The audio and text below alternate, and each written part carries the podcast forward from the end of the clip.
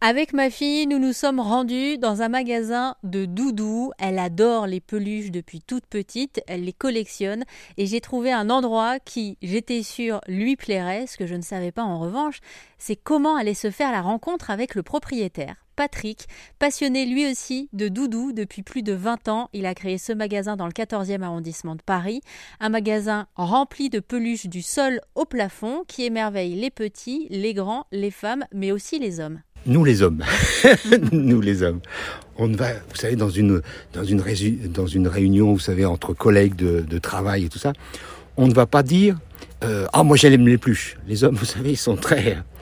Par contre, lorsque vous voyez euh, les hommes venir, notamment pour les Noëls de leurs enfants, mais surtout pour la Saint-Valentin, je peux vous assurer que les hommes qui viennent ici, on sent qu'ils aiment bien les pluches.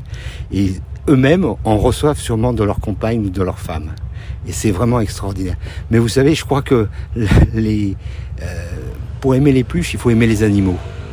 Et ceux qui aiment les animaux, je crois que déjà ils sont pas, ils sont, ils sont pas méchants. Alors, Madame, alors on en est où? Qu'est-ce que tu as choisi? Tu peux nous le présenter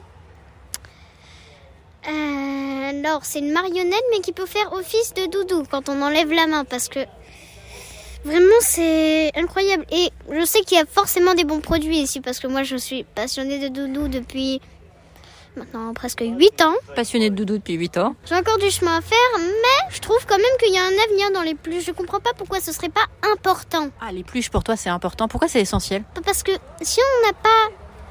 Si on sait pas jouer, quand on est adulte, on perd totalement son âme d'enfance on peut en venir à aller chez le médecin tellement on n'a pas la capacité de s'amuser, de pouvoir jouer. Écoutez, je vous laisse méditer sur cette phrase et vous retrouvez tout le reportage sur rzn.fr. Nous, on a quelqu'un à adopter.